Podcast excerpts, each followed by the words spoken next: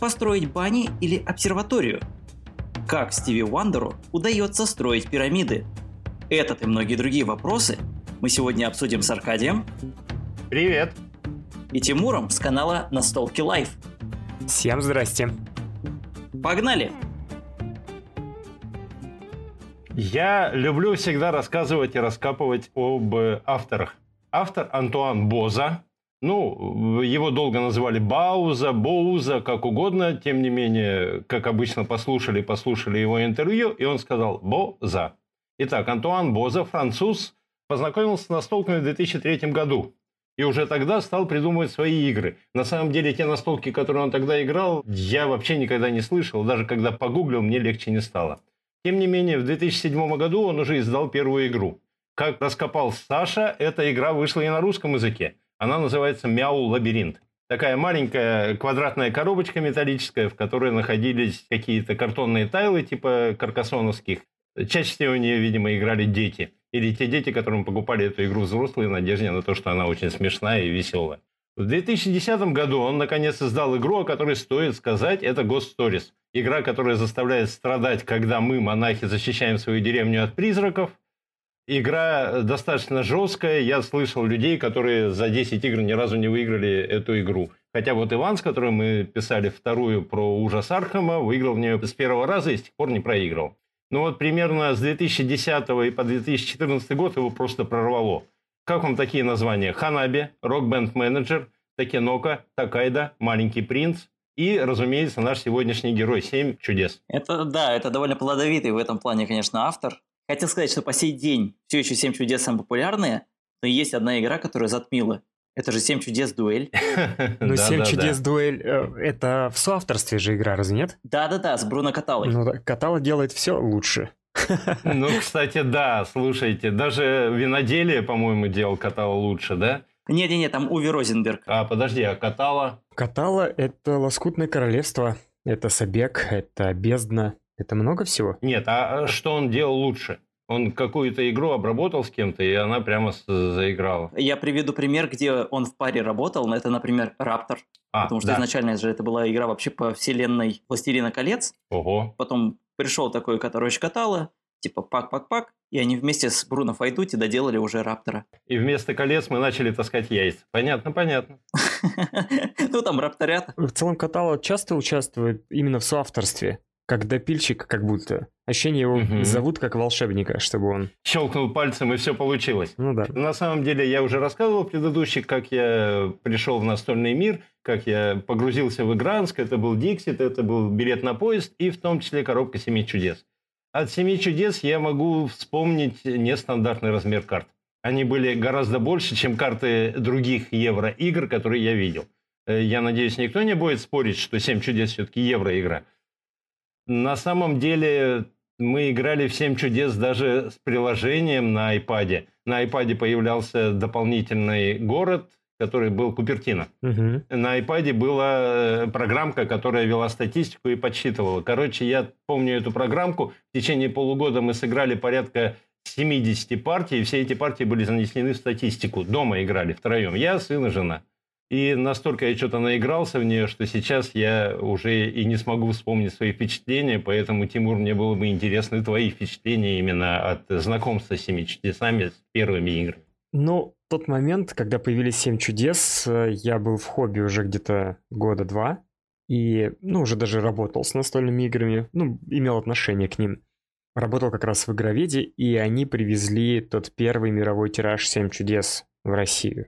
Он был первый, он был косячный, у него некоторые рубашки третьей эпохи отличались по тону, были чуть сочнее. Но в принципе, в целом, это не сказать, что прям мешало играть. Кто там смотрит на рубашки у кого в руках, да? Ну, то есть все смотрят в свои руки. «Семь чудес», по какой причине я ее купил, вот как только она еще даже в магазин не поступила, сотрудникам можно было ее купить. Меня впечатлило две вещи. Первое – это, конечно же, тема цивилизации. Я в то время заигрывал четвертую цивилизацию на компьютере. Угу. И драфт.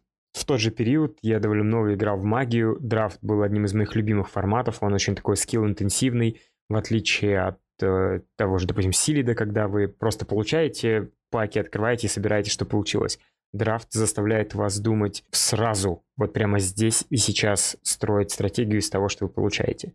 И вот эти два фактора для меня сошлись, и семь чудес после первой партии стали просто любовью на долгие года. Мы в нее сейчас практически не играем, просто по причине того, что сами знаете, какая сейчас обстановка игры выходит просто миллионами каждый год. Не успеваешь играть новинки, еще в старинке надо когда-то играть. Честно вам скажу, никогда в жизни не играл в 7 чудес полным составом. Ого! Да, за столько лет максимально было 5 человек.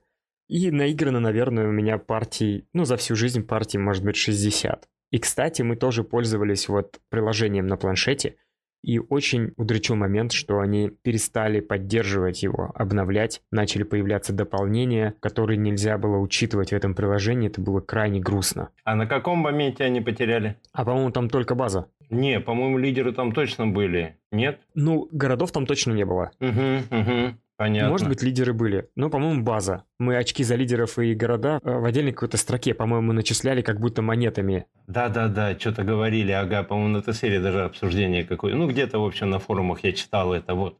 Насколько вот э, клево вошли лидеры и города в эту игру, я поразился. Это практически получилось... Я ни в коем случае не говорю, что Боза создал игру сразу с лидерами и городами, а потом выдернул оттуда эти два дополнения – ну, это ж обычная принятая такая штука. Ни на что не намекаю, да? Ну, тогда шел какой мохнатый год, там 12 или какой он был. Угу. Тогда так не принято было делать, честно говоря. Дополнение было полноценным дополнением. Ну, знаете, я читал Викарина. Викарина, когда придумал свой Доминион, он играл с 12 дополнениями, а потом пришел к издателю. Издатель сказал, ты что, с ума сошел? упростил до базы, а потом выпустил все эти, ну не 12, по-моему, 5 из тех 12 были выпущены в течение пяти лет. Интересно. Вот. Уже Доминион был такой. Но вот лидеры и города легли, как будто они там всю жизнь были, и никогда не возникало желания и как-то их выбросить. Согласен. Угу. А вот э, с Вавилоном у меня прямо все поломалось. Когда я купил Вавилон, с огромным удовольствием сел, разложил, добавил одну часть, что за фигня, добавил вторую часть, ничего не понял. Меня сильно расстроило вот это строительство больших карт, когда, значит,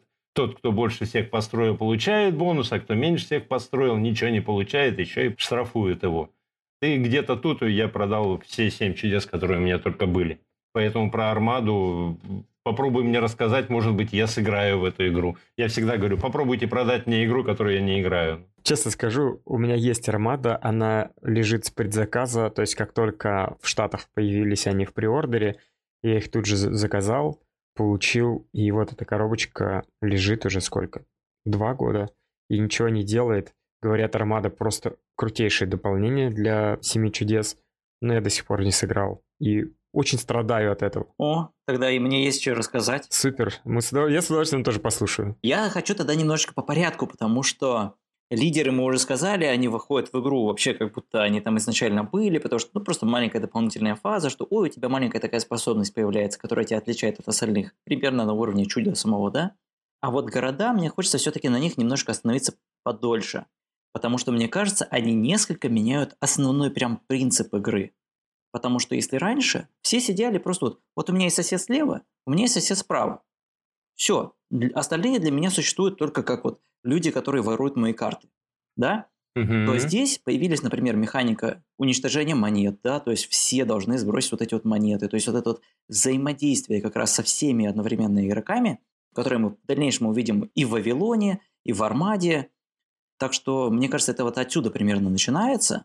Тимур, ты вот как, например, относишься вот к агрессивному взаимодействию со всеми игроками за столом? Ну, учитывая, что я сам по себе люблю именно тесное взаимодействие участников в любых настольных играх, города в этом плане стали для меня отличным открытием и в целом дополнением. И вот, как правильно сказал Аркадий, оба дополнения первых, они настолько идеально ложатся в игру, что вот когда ты пробуешь играть с лидерами и городами, ты уже не возвращаешься просто к базе уже нет смысла в этом никакого. Вот у тебя игра как будто полноценно срослась. Еще и получается, что города дают седьмого игрока. Мы играли в семером. Это вообще адок абсолютный. Восьмого. восьмого. А, восьмого даже, понятно, да. Тогда да, немножечко пере, переборчик, да. Ты думаешь, семь чудес нельзя играть в семером, Аркадий? Была такая идея. Кстати, про Купертино Аркадий вспомнил там в приложении. Хоть раз кто-нибудь играл с ним, мы не использовали ни разу. Нет, мы играли, мы играли на обоих сторонах, потому что мы запускали рендом. Мы рендом именно с приложением запускали mm-hmm. и туда включали Купертино. Было не очень удобно, карты соскальзывали из-под планшета, но тем не менее, да. Если вы не поняли, э, уважаемые слушатели, да, Купертино – это было э, изображение на планшете.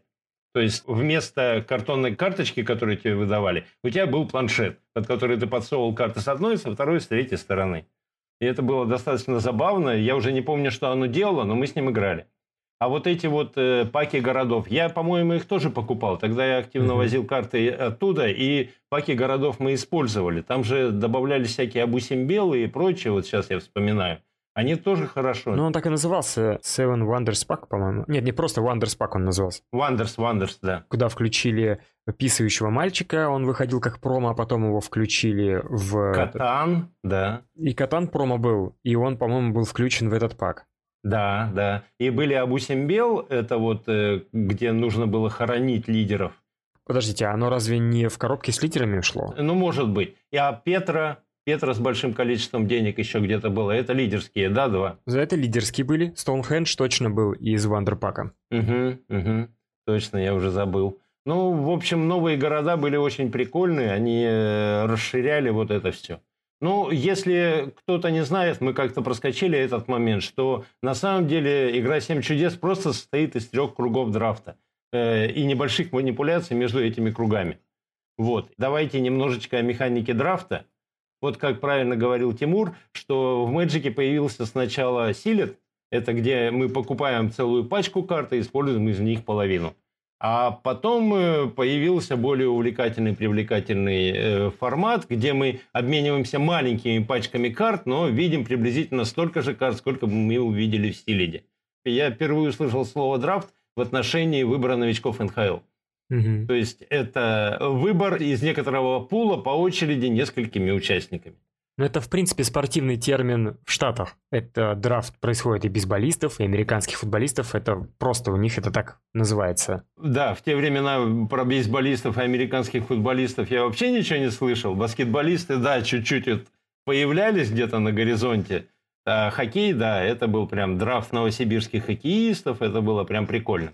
Вот. И вот этот драфт, это означает, что вот э, мы вскрываем пачку карт. В Мэджике, наверное, драфт начал с 15, потому что когда я устраивал «Радугу», радужный драфт, я закупил каких-то древних-древних бустеров на западных сайтах, угу. и мы пытались драфтиться на, господи, на хомлендсах, а там О, 11.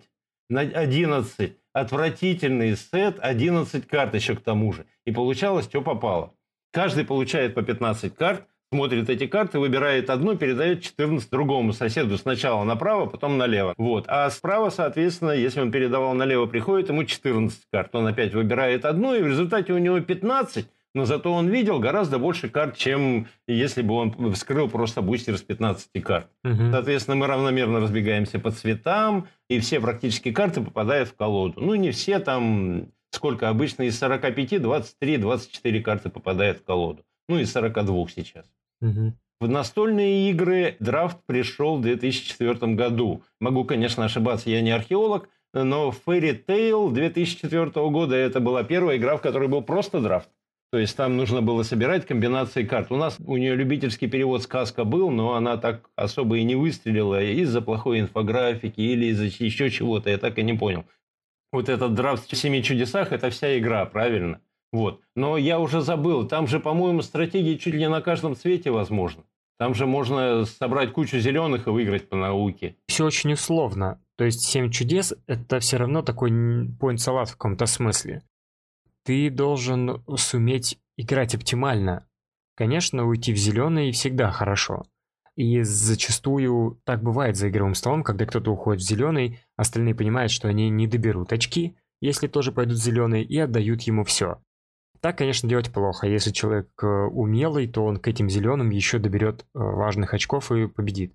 Это вообще вот довольно такая важная концепция так называемого хейт-драфта, когда ты не просто себе разбираешь карты, а ты, по сути, забираешь у соперников карты. И вот если мы играем в дуэльную игру, то там вполне очевидное такое распределение по очкам. То есть, если я вижу, что я тебе не додаю карту, которая тебе даст 40 очков, по сути, это я для себя получил 40 очков. Да, то есть все хорошо. Ну, грубо говоря, да. А другие карты, например, не всего лишь там дают парочку там очков, ну, 10, не знаю, там, да, а я лучше сороковочку заберу, ты их не получишь, зато я их как будто бы получу. Да, а здесь мы играем семером. Так что тут тоже такой момент, что очень часто я вижу такую ситуацию за столом, что идет такая злая зеленая карта, вот, которая очень нужна тому самому игроку, который зеленый собирает. Но проблема в том, что он тебя через два игрока. И ты такой, ну, я-то его подрезать не буду, я лучше возьму что-нибудь полезное, да?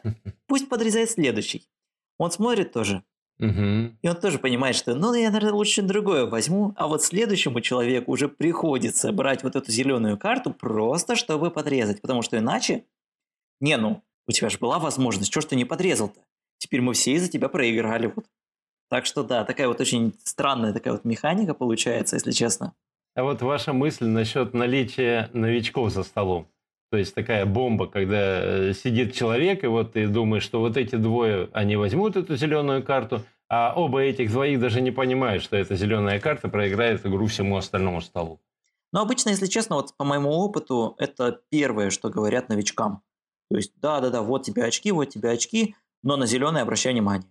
Ну, по крайней мере, чисто вот по моему опыту вот было ровно всегда так, что вот следи, если кто-то берет много зеленых, то просто тупо не давай много зеленых. Ну, положи их, я не знаю, по чудо себе построй. То есть сбрось за три монеты или что угодно, короче, с ней сделай, лишь бы только не передать его следующему игроку.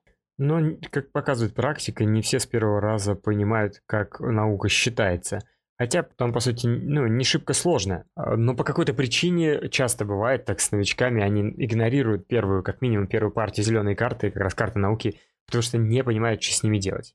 То есть, ну, от человека, конечно, зависит, но в общей массе. Тут по-настоящему, мне кажется, еще важно знание колоды в каком-то смысле, потому что ты все-таки должен знать, что если я беру, там, не знаю, то же самое колесо, я должен понимать примерно, что я получу, допустим, циркуль я получу табличку, да, вот эту вот.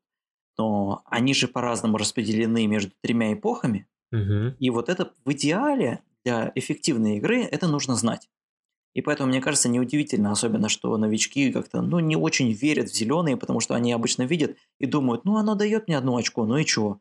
А вот следующее даст уже там 4, да, то есть, ну, то есть, ну, вроде бы потом хорошо, а сейчас для меня это как-то невыгодно. И они вот боятся вкладываться, им проще сразу взять карту, которая дает им просто тупо 3 очка, ну и хорошо, почему бы нет? Ну это просто понятно, ты взял карту, получил очки вот прямо здесь и сейчас, и ты ни от чего не зависишь. Придут тебе, не придут другие карты. Вот ты взял там Темпл там за 8 очков. Круто же, это же 8 очков.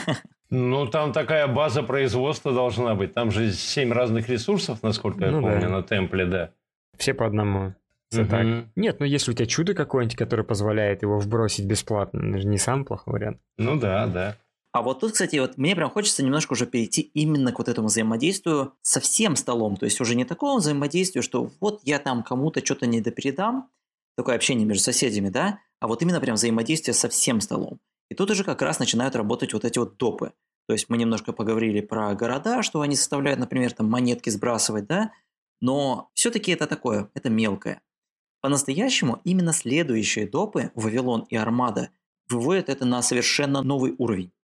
Вавилон, например, добавляет нам общие вот эти задания, которые все должны выполнять, но не то, что должны выполнять, но если ты выполняешь, ты получаешь дополнительную фишечку. То есть тебе будет прям реально от этого хорошо. А кто это не выполнил, наоборот, получит по щам. Поэтому почему бы нет. Но вот лично по моему опыту, это дополнение оказалось слишком каким-то сложным, слишком каким-то, может быть, даже внешним для игры, что я вижу часто, что люди даже не хотят доставать Вавилон. Вот, типа, мне он даже не нужен, я не хочу сидеть еще дополнительно с вот этими тайлами, я не помню, как они там правильно называются, ну, прям вот эти куски еще тайлов, что их еще отбирать и так далее. Ну, куски башни. Вы же Вавилонскую башню строите. Ну да, да, да, очевидно, Вавилонская башня. Что-то я вообще не подумал. Оно со стороны оно выглядело интересно, но когда садишься играть, ты не понимаешь, зачем вы это делаете. На этих тайлах появляются дополнительные условия. Вы выкладываете тайлы один за другим, да? но башня как таковая не растет. То есть вы хотите от Вавилонской башни башню, а в итоге, допустим, вот при игре на троих, ну там выложено сколько-то тайлов. И что же башня, это могло быть реализовано не через Вавилонскую башню, а через что-то другое. а в целом, ну, выглядит просто тайлы положили. То есть тематичность в этом плане пропала какая-то. А для дополнения придумали это картонный планшет, куда вы картонные эти тайлы складываете. Да, да, да. Ну, то есть, да, получился такой, это оверпродакшеном сложно назвать, но получились э, какие-то лишние непонятные компоненты для очень непонятного для чего геймплея. То есть игра была настолько самодостаточна, попытались прикрутить какие-то фантики к ней, но в целом кажется инородным, кажется лишним. Тут еще получается, когда я первый раз увидел, я ожидал, что это перевернет игру, что чтобы вложиться в Вавилонскую башню, получишь кучу денег. Такие же огромные тайлы, это не маленькие карты, относительно маленькие карты. А с них получается на самом деле пшик, и вот эти вот еще э, в первом здании Вавилона, там очень тонкие эти большие проекты-то, они прямо тоньше карт. И они гнутся, мнутся. В общем, я был разочарован, и я говорю, я честно раз пять пытался сыграть она меня сломала. И вот тут, мне кажется, будет уже полезно перейти прям сразу к Армаде, потому что вот чисто по моему впечатлению, сейчас мне, конечно, я понимаю, что на коле поднимут и все такое, но я считаю, что Армада – это попытка сделать то же самое, что делал Вавилон. Это попытка добавить взаимодействие между всеми игроками, только вот у Вавилона, например, это не получилось, а у Армады, по крайней мере из того, что я слышал у других игроков, которые очень любят «Семь чудес», это получилось. Потому что в чем смысл? У нас добавляется, тоже заметьте, вот как в Вавилоне добавлялось там вот дополнительные вот эти тайлы, дополнительные проекты, вся вот эта история, да? Угу. Здесь у нас тоже добавляется у каждого игрока маленькое такое поле. Ну, реально, довольно относительно маленькое поле, грубо говоря, размером само вот это чудо наше, да? Ну, как планшет чудо же оно размером. Если не совсем ровно, ну, что-то примерно то же самое. То есть, ну как бы да, дополнительно съедает, конечно, немножко места, но ничего страшного. И добавляется у нас 4 кораблика. Красный, желтый, зеленый и синий. И в чем смысл? Каждый раз, когда мы строим, например, зеленую карту, там наш кораблик может продвинуться. И чтобы он продвинулся, надо заплатить дополнительную стоимость, которая написана как раз на следующем вот этом уровне на планшете.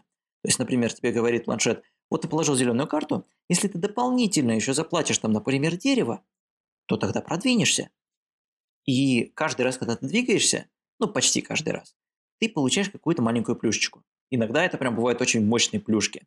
То есть у нас есть там военное взаимодействие. То есть вот тут как раз очень, мне кажется, важный момент, что когда ты двигаешься по войне, по красному кораблику, да, угу. ты одновременно еще и двигаешься по морской войне. А морская война, ну, очевидно, логично, да, что это взаимодействие прям со всеми игроками. И тут уже становится важно именно, кто занял первое место среди всех игроков по морской войне. То есть не просто проверяешь, ой, сосед слева, сосед справа, я вас убил? Да, убил, молодец, получи два жетончика. А ты проверяешь среди всех вообще. И мне кажется, вот из того, что я слышал как раз по отзывам у людей, это прям людям не хватало. Вот этого прям сильного взаимодействия прям сразу со всеми. Угу. Зеленые карты как раз, которые, точнее, зеленый кораблик, я бы сказал, зеленый кораблик, он добавляет еще дополнительные карты, я не понял, это острова называются или что, угу. которые добавляют очень интересные и довольно классные фишки.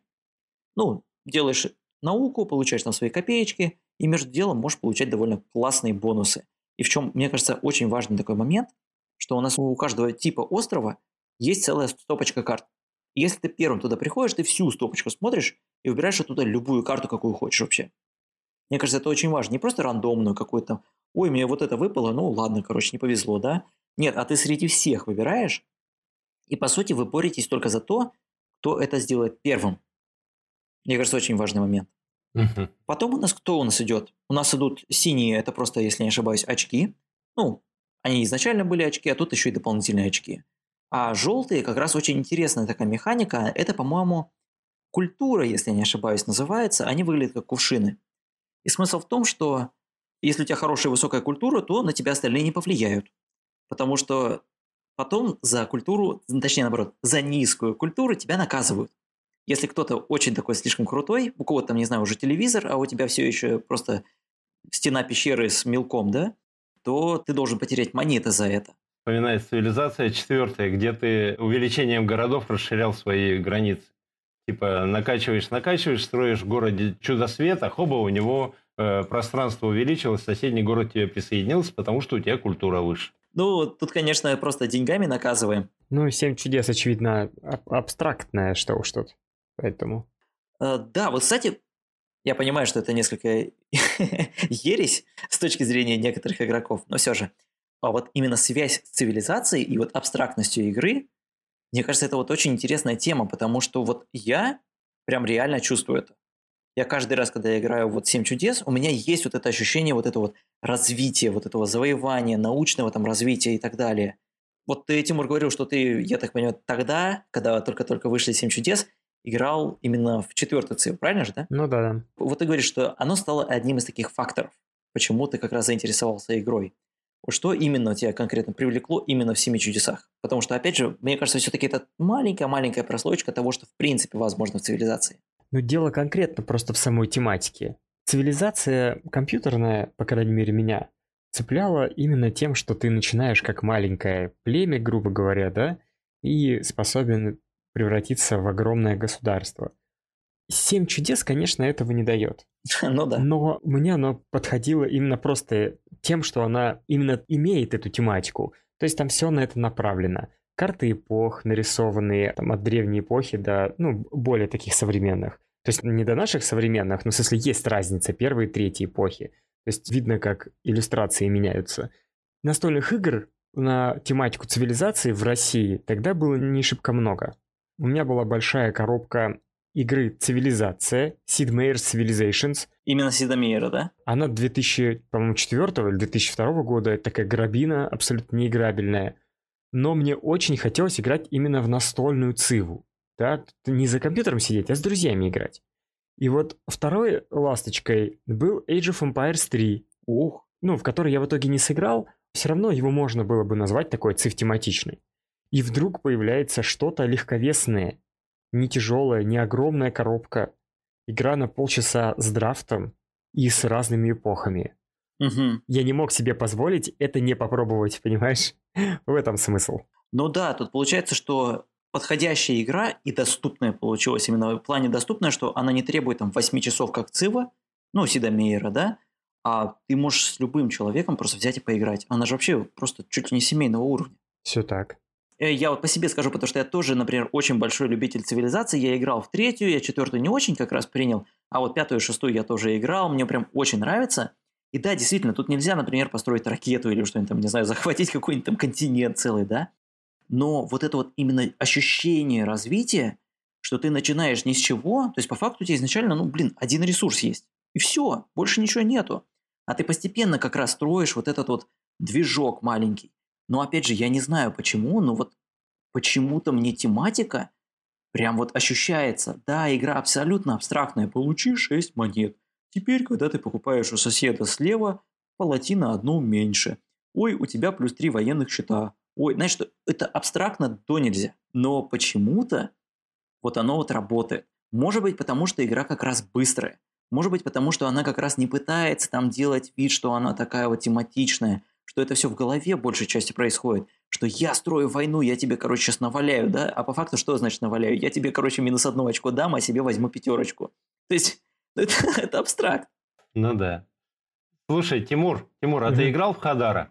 Нет, нет, не играл. Нет? Ой, очень сильно рекомендую. Саш, тебе не нравится она, по-моему, да? Вот она, мне кажется, абсолютно абстрактной вообще. Вот. Самое главное, когда я впервые увидел Хадару, я увидел на ней символы семи чудес. Вот прямо символы оттуда взяты один в один практически. И те же цвета, то есть красная война, синяя культура, желтые деньги, зеленые – это питание у них там, а еще какой?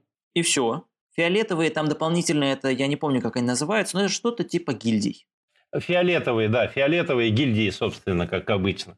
Ну, вот. И там получается то же самое, только там абсолютная абстракция – там в результате розыгрыша карт, которые вы покупаете там со всех этих самых, у тебя увеличивается твое производство прямо на планшете. Такие тын-тын-тын, двигаешь, хоп, ты уже производишь не 3 деньги, а 15. Вот такого mm-hmm. плана. Просто шкалы, просто шкалы. Просто шкалы, но я от нее прямо тащусь. Это такой очень своеобразный драфт. Драфт заключается в том, что сначала мы по кругу, то есть там пять этих самых лежит, Пять стопочек, да. И вот э, у каждого есть на планшете изображение. И вот с каждой из кучек ты берешь две карты э, по очереди. Две карты берешь, одну выбираешь, а другую откладываешь на второй раунд. В центр. Когда ты выбираешь все пять цветов, наступает второй раунд. Во втором раунде у нас лежат пачечки каждого цвета в открытую. Мы видим только верхнюю карту. И мы можем брать уже карты оттуда тоже в порядке хода. Из любой как раз стопки, это очень важно. Да, но все карты покупаются, то есть за деньги покупаются, либо они э, сбрасываются, опять же, там за 2-3 монеты, а стоят, соответственно, в зависимости от эпохи, они там от двух и потом уже до 10 монет. Вот. И когда ты подкладываешь карту, чем больше карт этого цвета ты подкладываешь, тем больше у тебя скидка. Да, выглядит очень абстрактно, но при этом там появляются такие стратегии. Ну, Саша у нас известный любитель э, мокрых игр, поэтому такие сухие, как Хадара, ему не сильно заходят. Почему? Почему мокрых? В чем прикол? Ну, есть же сухие евро, а у нас есть влажные, соответственно. А, господи, я понял. Хадара это просто квадратик красный 4. Все, вот такого формата. Это прям я не могу, там нету подписей, там просто какая-нибудь картиночка, которая не имеет никакого отношения. Просто вот ты ее даже специально закрываешь, потому что ты, зачем мне на картиночку смотреть? Вот у меня видно, что у меня три зеленых, четыре синих и семь желтых. Все. Вот а, я прям не могу вообще, просто не могу. В последнее время ты реже играешь на столке, да, Тимур? Ой, э, не, нет, я играю очень много и играю очень много нового, в частности. А вот этот безумный мир? Этот безумный мир мы привезли себе из Эссена делюксовую коробку с э, двумя компаниями внутри. Это великолепная игра.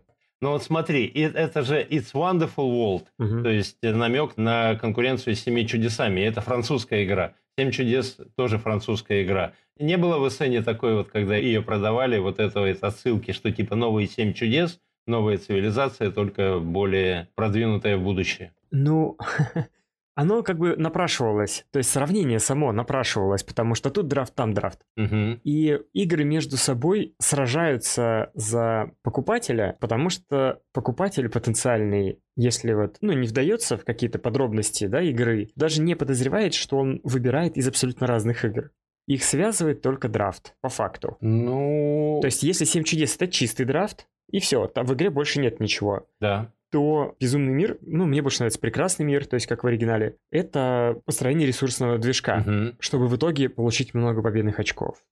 А не просто получаешь символ. Одна из первых претензий к этой игре, а чё она не делится на эпохи, так неинтересно, так безобразно, все время одно и то же. Ну, а потому что она не настолько цивилизация, как «Семь чудес», чтобы развивать твое государство от эпохи к эпохе. Угу. Вы строите промышленность свою здесь и сейчас. Вы строите танки, подводные лодки, церкви, банки, угу. не знаю, ядерные электростанции атомные. Да, я помню это, это клево. Но... Не-не-не, ты просто берешь ради синего кубика. Да, несомненно. Это абстракт, это абстракт. Это объяснение с точки зрения, почему там нет эпохи. Потому что у вас нет развития временного у вас есть развитие промышленное, если можно так сказать. Интересно, да, да, да. Вот это я, да, не думал. На самом деле, вот э, она у нас сейчас активно играется. Мы чуть позже начали, после того, как ее перевели. Но одновременно с переводом появился и сайт, буквально сайт для одной игры. А, gamepark.com, да. да. И там постоянно можно подобрать компанию, в которой можно сыграть. Я одни выходные провел на нем. Очень забавные партии получаются. Я знаю, там довольно большая активность, народ играет очень много.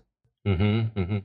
Какие еще мы можем вспомнить игры, которые продолжают э, традицию Семи чудес как таковую? А я бы лучше сейчас вот конкретно прям сразу сказал насчет именно новой редакции Семи чудес, потому да, что Семь-то чудес исполнилось 10 лет.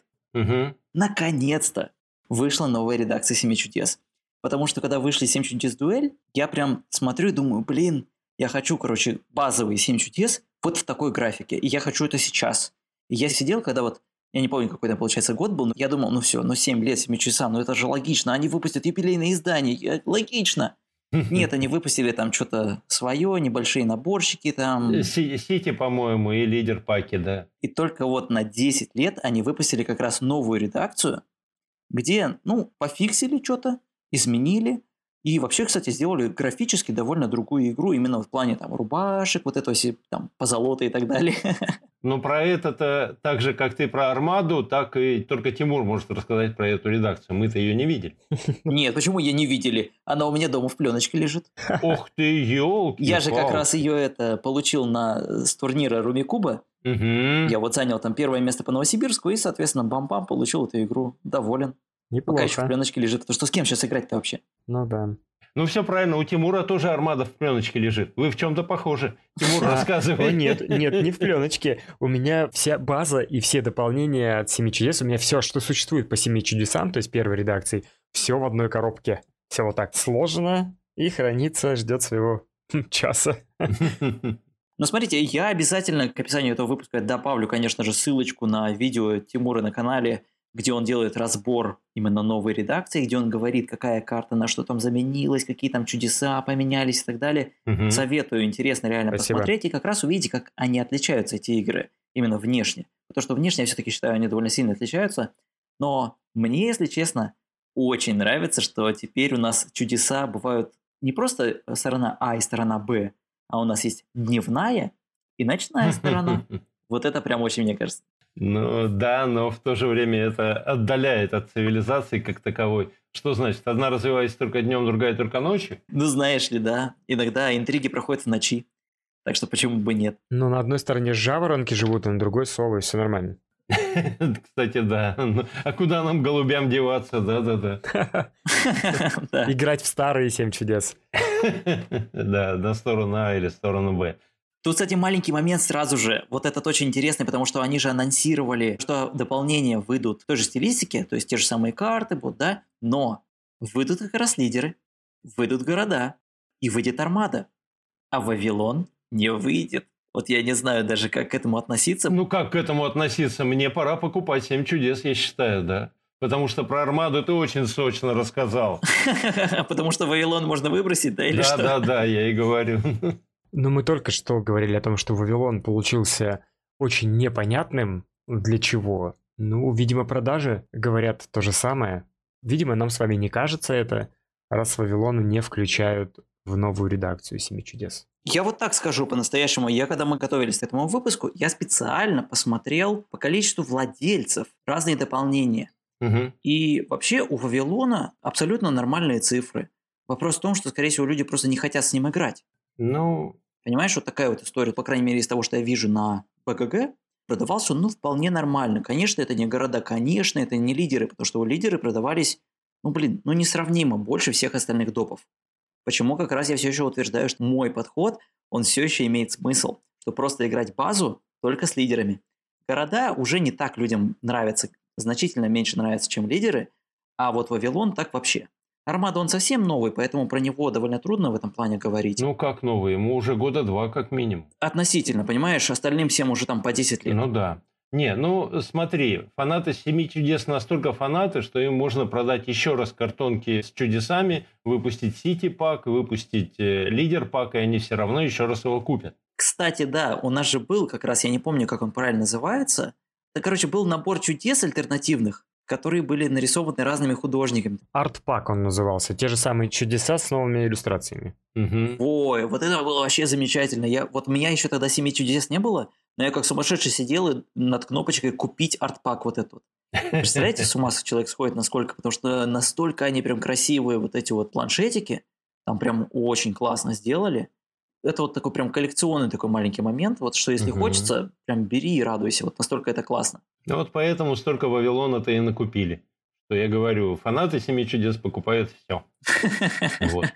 Ну да. Ну, все-таки мы уже там приближаемся к концу. Наши традиционные вопросы в конце. С кем играть «Семь чудес», зачем играть «Семь чудес» и что покупать, если «Семь чудес» – это ваша лучшая игра.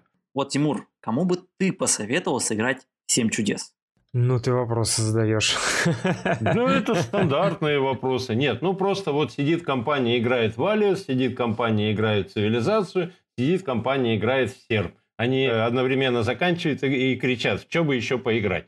Но и люди, которые играют в серп, наверняка уже играли в Семь чудес.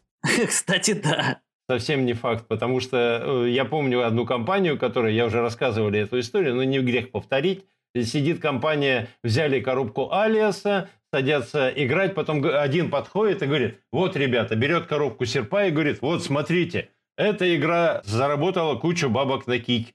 Говорит, о, здорово, но играть мы в нее не будем. И э, кладет обратно, и они садятся играть в Алиас дальше. Вот. Но следующий этап от Алиаса до серпа, как видите, два шага на самом-то деле. Ну, частенько вопросы под каким-нибудь видео на канале возникают. Какие игры угу. посоветуешь? А в основном пишут люди, которые только начинают свой путь в хобби. Семь чудес легко можно советовать всем, кто, допустим, уже попробовал самое первое, то, с чего мы все обычно начинаем. Там билет на поезд, да, например, в частности. Да. Каркасон. Ага. Каркасончики, да. То есть э, это, это первые шаги для большинства из нас.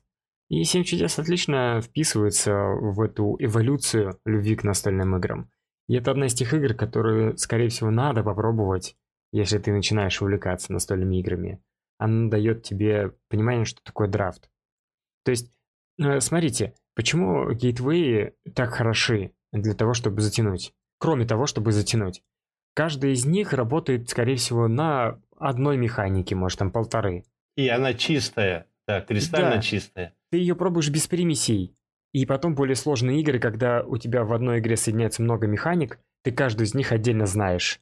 И ты легко, э, и ты легко играешь в более сложные игры. Просто из частного в общее. Вот и все. Семь чудес отличная игра, чтобы научить новичков драфту. Угу, угу. Да. Я всегда, кстати, предлагаю вот людям, если у них большая компания, ну, например, 7 человек, да, и они такие, ой, давайте вот, чтобы мы все вместе поиграли, да, по-настоящему при большой компании 5, 6, 7 человек, ну 5 еще, кстати, вот последнее время начали появляться игры, которые ну нормально держат 5 человек. Раньше этого такого не было. Сейчас это такая новая тенденция. Mm-hmm. А вот если человек 6 или уж тем более 7, не говорю уже про 8, то конкуренций, если честно, у Семи чудес почти нету. Меж замков безумного короля Людвига. Ну да, это, конечно, замечательная игра, но мне кажется, она тоже очень сильно вдохновлялась именно семью чудесами. Ну, у нее еще один вдохновитель был, да. То есть, по-настоящему, это такой исключительный, мне кажется, случай, что зачастую люди приходят, спрашивают, например, слушайте, а что мне поиграть? Ты им говоришь, а во сколько? Семеро. А вы что играли? Алиас. Ну, хочется что-нибудь покруче, да? Ты такой, блин, ну у меня для вас совсем мало выбора, и вот 7 чудес будет как раз один из первых вариантов. Ну, в этом плане он универсален, конечно, да. Угу. Да. Ну, и, конечно же, я всегда еще советую если вы любите ЦИВу, сыграйте 7 чудес, не разочаруйтесь. Есть, конечно, более большие игры, которые занимают гораздо больше времени, но вот 7 чудес дают примерно вот те же ощущения и очень быстро. И даже на троих, на троих неплохая игра, потому что я говорю, вот мы полгода играли 70 партий втроем. Э, жалко, что режим на двоих очень костыльный. Ну, авторы это знали, и поэтому сделали отдельную игру, да? Не-не-не, и поэтому позвали Бруно Каталу, Ох. Который сказал, Антоха, я тут знаю, как дуэльки делать, смотри. Да-да-да. А давай половину карт мы положим в закрытую. Это, конечно, замечательно. Так, а тогда у нас какой получается следующий вопрос? Вот опять же, мы уже по-настоящему эту тему немного задели, но если вот люди знают, что все, короче, семь чудес – это мое, я люблю «Семь чудес» и все такое. Ну, я уже в них наигрался, я уже смотреть не могу на них, да. Что вот еще им предложить, вот кроме как раз этого безумного мира, кроме Хадары? Ну, вот, кстати, вот видишь, Тимур? Запомни это имя, рекомендую. Она очень негромко вошла, но прямо очень хорошая игра. Я обязательно попробую, спасибо. Угу. А все-таки вот именно кроме них, что еще можно предложить вот как раз большим любителям «Семи чудес»? У меня была мысль об это самое, о Гарфилде, господи. Королевство кроликов? Королевство кроликов, да. Потому что там тоже драфт, хотя, конечно, драфт совсем другой. То есть, по факту, мы с вами приходим к тому, что тем, кто любит «Семь чудес», мы пытаемся подобрать игры на механике драфт. Да. Предполагаю, что... О, не-не-не, я потому что готов был сказать совсем другую игру. Я Давай. бы сказал «Сумерки Империи». Ого. Без шуток. Ого. Да, такой же сразу рывок, примерно как вот ты говорил про цивилизацию Сида Мейера, да? И вот у меня примерно такая же логика с «Сумерками Империи». Потому что когда я играл в «Сумерки Империи», у меня было полное ощущение, что я играю в Циву в космосе. Я вот как-то не застал в свое время Мастеров Орион, который вот именно старая компьютерная игра. Но я предполагаю, что это вот ну что-то прям очень близкое, потому что там вот эти технологии, там вот эта война. скажем так, если вам нравится цивилизационный аспект «Семи чудес», и вы чувствуете, что, блин, вот ух, я хочу там, чтобы вот это все развить, и чтобы было эпично, круто. Попробуйте «Сумерки». Судя по молчанию в чате, ты нас ошарашил. Вообще, я понимаю, конечно, что это такой рывок сразу, но серьезно, попробуйте «Сумерки». Далеко не такая сложная игра. Она требует много времени, конечно, но это того стоит.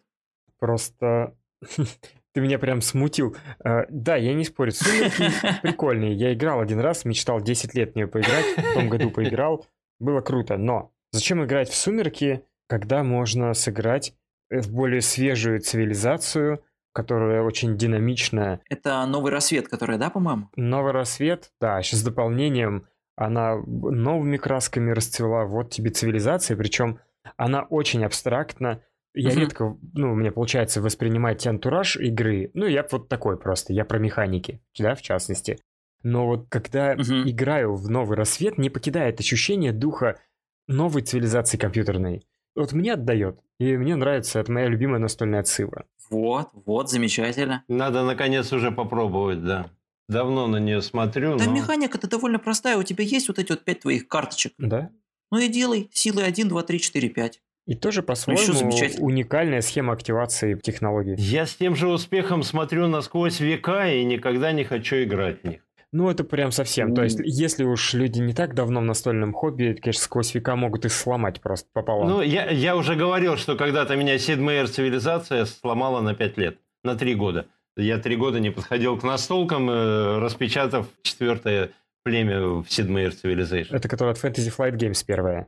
Да, да, да, mm. вот это вот огромная коробка, которая была-то у тебя ты говорил. А, а, ты вот про ту говоришь? Да. А, это, это, ну да, да. Ну, а вообще, вообще просто игралась она очень плохо. плохо. Отвратительно, да. Ой, как вспомню, так вздрогну, ну.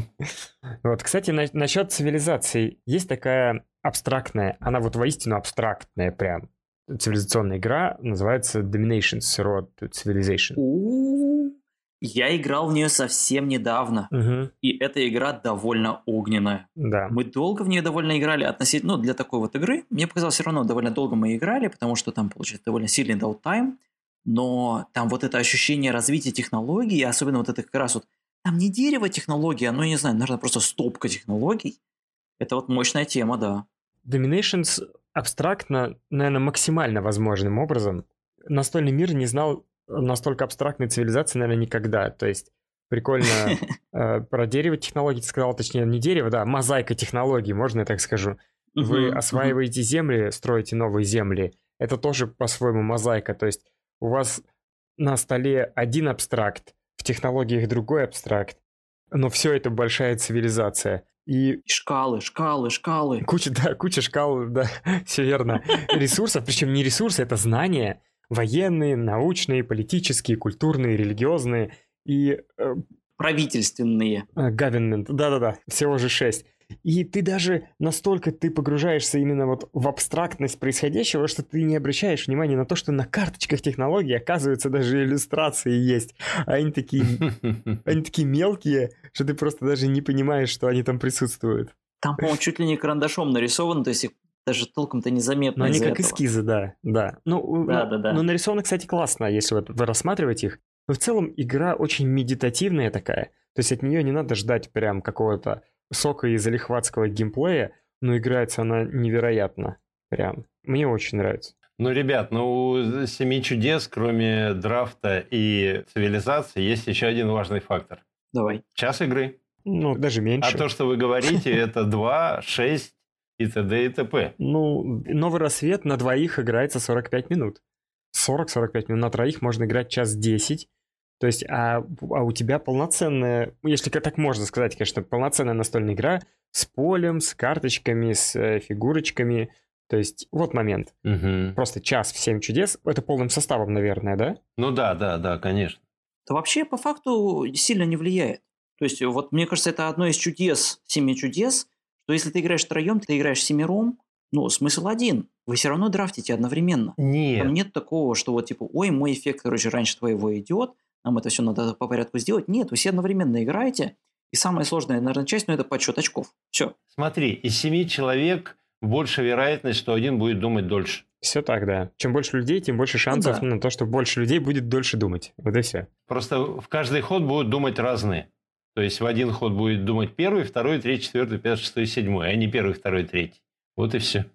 Нет, ну время партии это огромный плюс Семи чудес. Угу, да, это очень большой да. плюс игры. Я всегда вот говорил и продолжаю это повторять, что это абсолютно исключительная тема, что вы всемиром можете полноценную цивилизацию, такую полноценную игру просто отыграть за 40 минут.